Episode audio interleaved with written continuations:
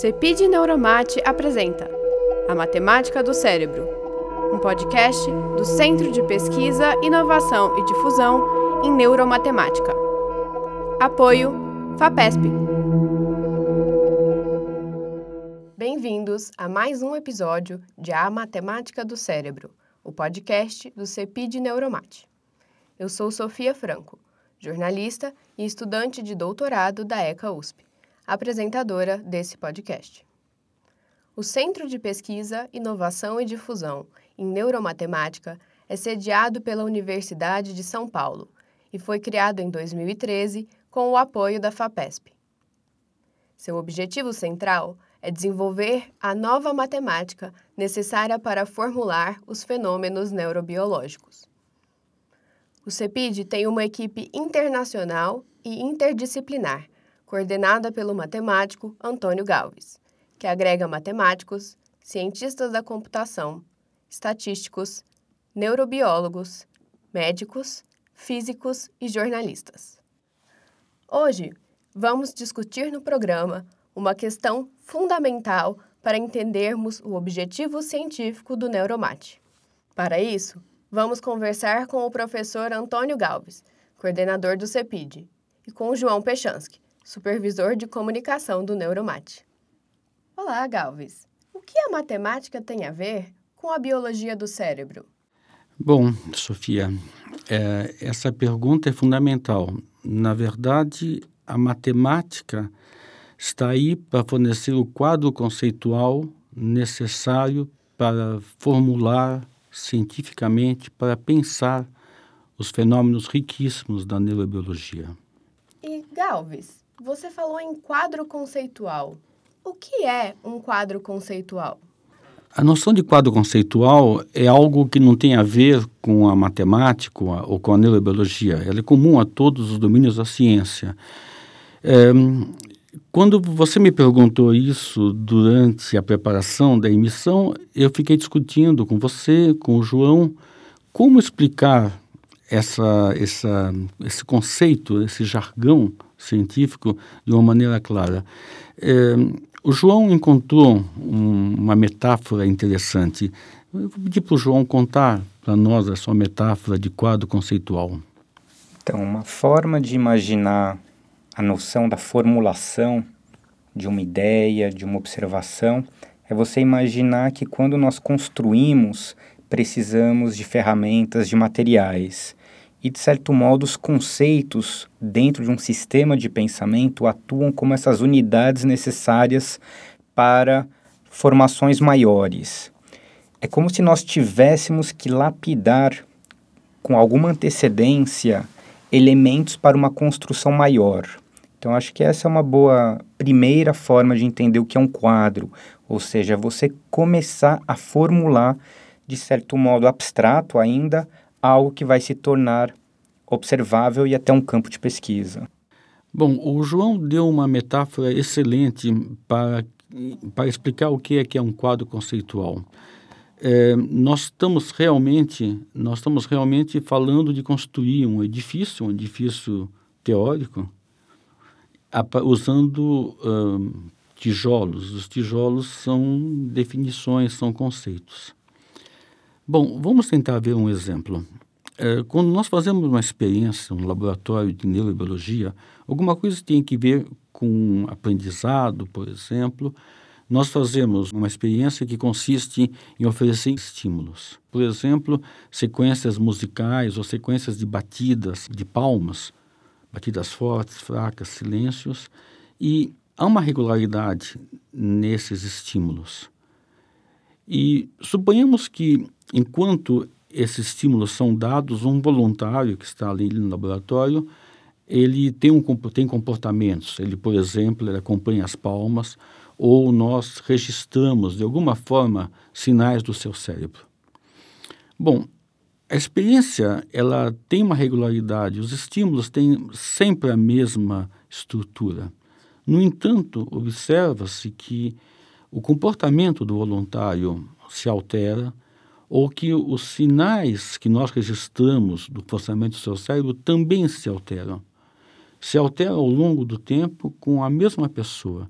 Se eu fizer de novo a experiência com a mesma pessoa, com uma outra pessoa, encontrarei ainda outros sinais. Bom, o que se fala é, informalmente é que há uma grande variabilidade nos sinais. Bom, como, como enfrentar essa questão? Como pensar isso de uma maneira rigorosa? A noção que serve aí é a noção de medida de probabilidade. Essa é uma experiência no qual o acaso intervém. Dizer o acaso não quer dizer que não haja uma estrutura por detrás, mas a estrutura se expressa de uma maneira que envolve as noções da teoria das probabilidades.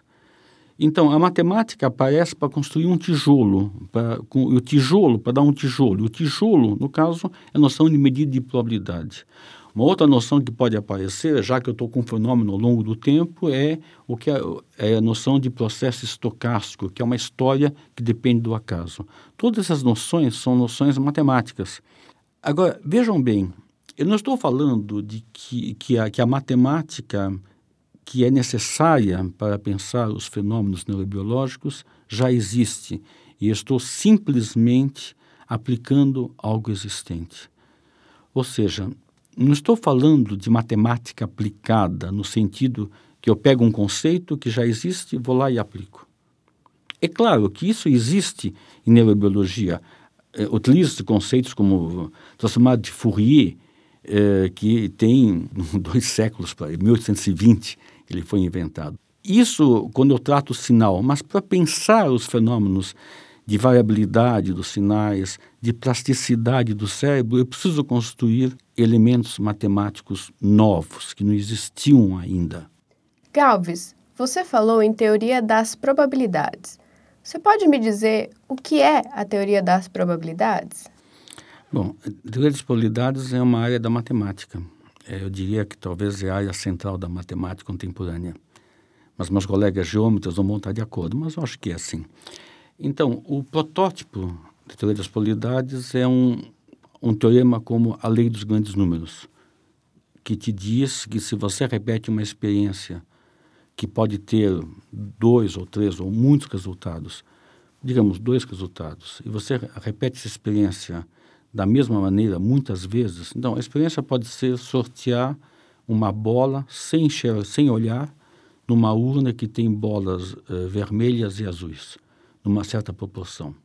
Digamos, dois terços de bolas são azuis e um terço de bolas vermelhas. E você escolhe uma bola sem olhar, marca a cor da bola, põe de volta, sorteia de novo. O que você vai obter nessa sequência de experiências é algo que vai variar de uma vez a outra. Se você fizer essa experiência agora, tirar 100 bolas, uma depois da outra, com reposição, sem olhar, a primeira será vermelha, a segunda será vermelha, a terceira será azul e assim por diante. Uma outra vez, os resultados vão ser diferentes. Você não vai ter a mesma sequência. No entanto, o, uh, se você olhar a proporção de bolas vermelhas que você obtém, seja qual for a variabilidade que você observe nas sequências, essa proporção vai convergir para um número.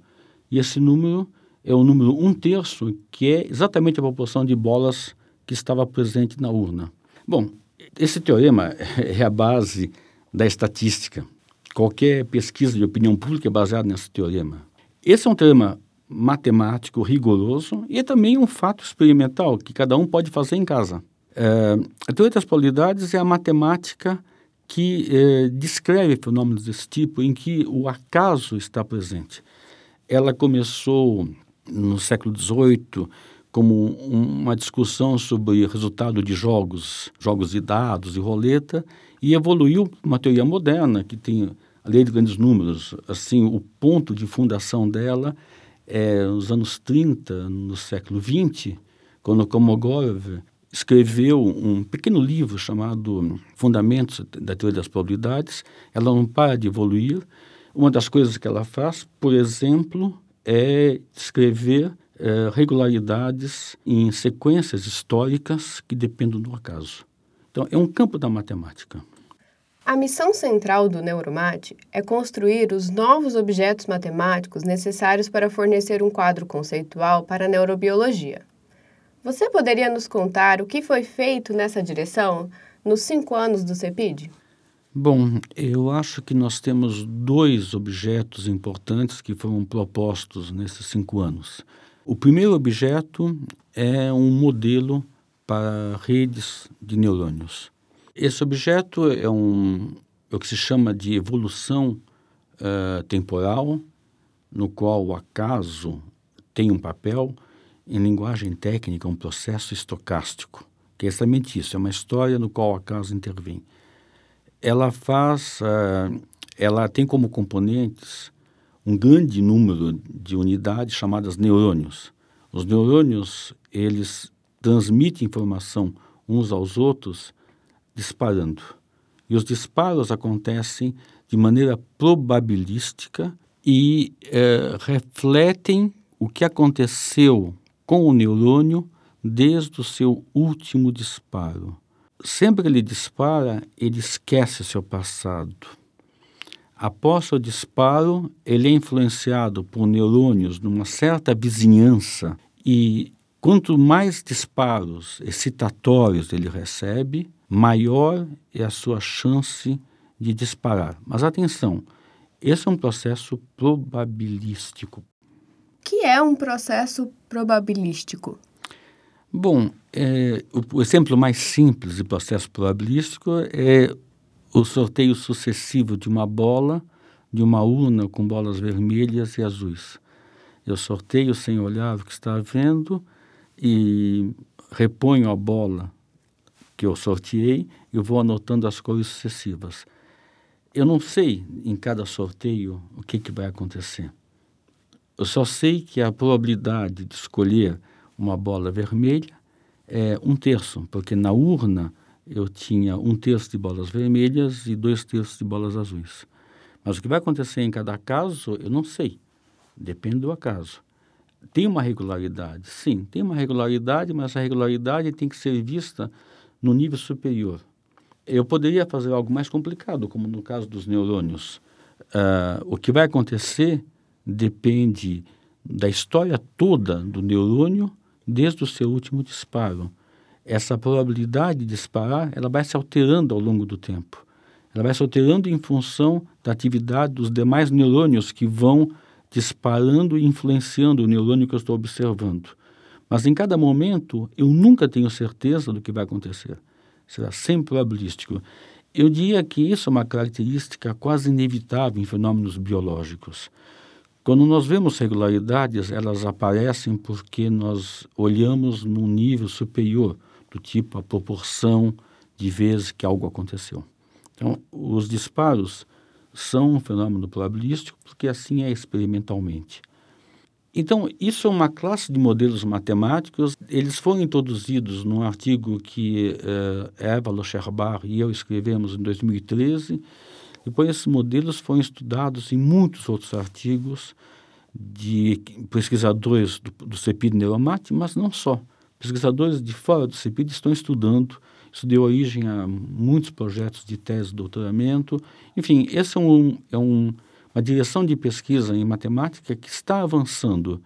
A segunda direção de trabalho, na qual nós desenvolvemos algo totalmente original, é associada à conjectura do cérebro estatístico, que é uma conjectura clássica. Ela foi formulada na segunda metade do século XIX pelo físico von Helmholtz, que falava de inferência inconsciente. A, a conjectura, em termos atuais, poderia ser formulada assim: é, quando diante de uma sequência de estímulos, o cérebro atribui aos estímulos um modelo de maneira a fazer predições.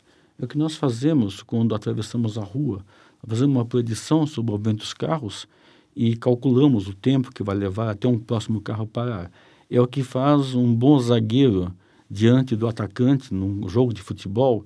Ele faz uma predição sobre o que, que o atacante vai fazer para tentar desarmá-lo.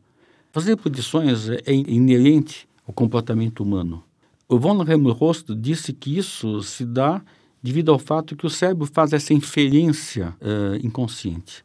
Esse é um campo de pesquisa que é ativo atualmente em escala mundial.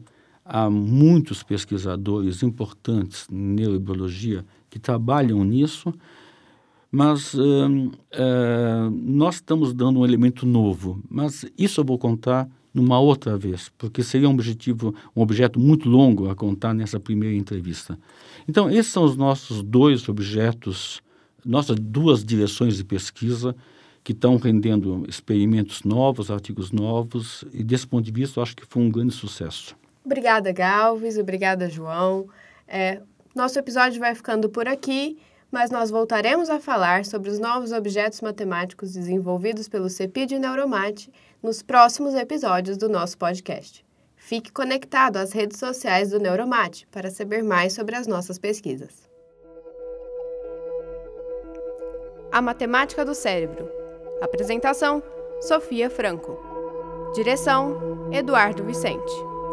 Realização: CEPID Neuromate, um projeto da FAPESP, Fundação de Amparo à Pesquisa do Estado de São Paulo.